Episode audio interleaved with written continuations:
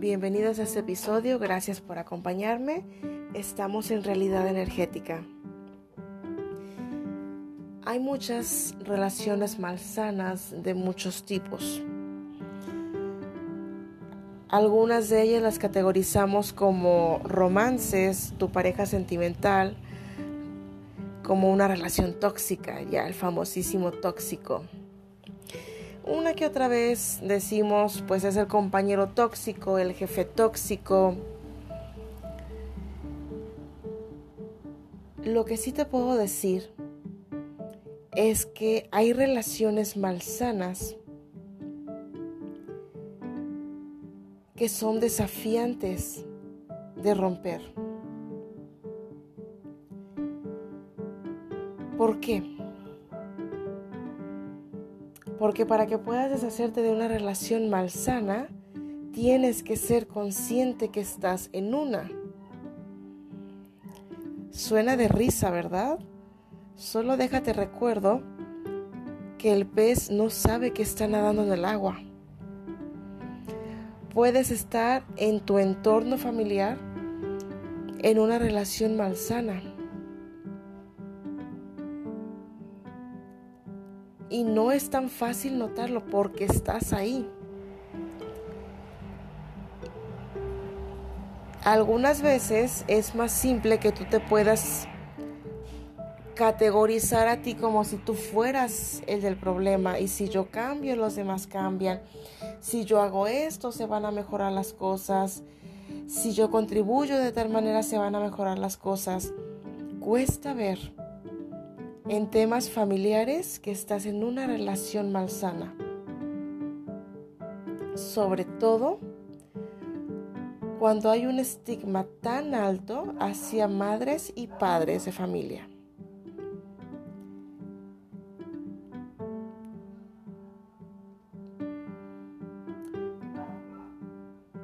hacia los abuelos, hacia los tíos, padrinos.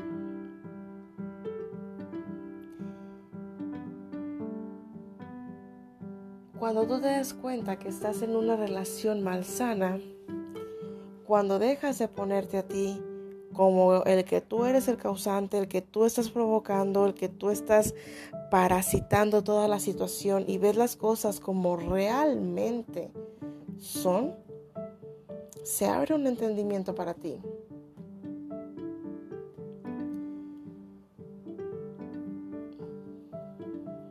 Y ahí es donde está el reto de evolucionar es soltar a esos familiares o seguir en lo conocido, aunque te vaya fatal.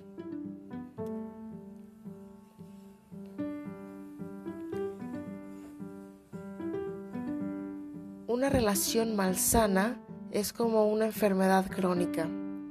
Tiene pocas probabilidades de que se dé una cura por completo.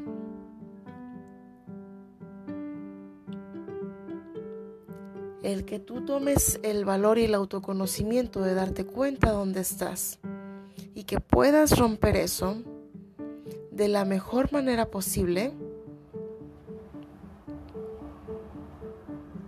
es una ganancia para todos. ¿A qué me refiero con la mejor manera posible? A que te des cuenta cómo están las cosas. Porque si tú sales huyendo de la situación que estás viviendo con tus familiares, es garantizado que la historia la repites con la pareja que tengas o los compañeros laborales que tengas. Es impresionante de preciso. ¿Por qué? Porque no está el tema afuera. El tema lo traes tú grabado en el inconsciente, en tu inconsciente. Traes ya esa información grabada. Si tú sales de tu núcleo familiar dando el portazo, nada más porque sí, más rápido que inmediatamente te vas a topar con personas que literalmente van a personificar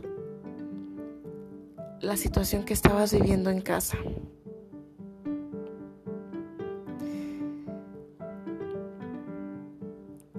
El valor del autoconocimiento implica, como en el caso del pez que dije, que el pez no se da cuenta que está en el agua, en el autoconocimiento implica que te des cuenta que estás en el agua qué tipo de agua es.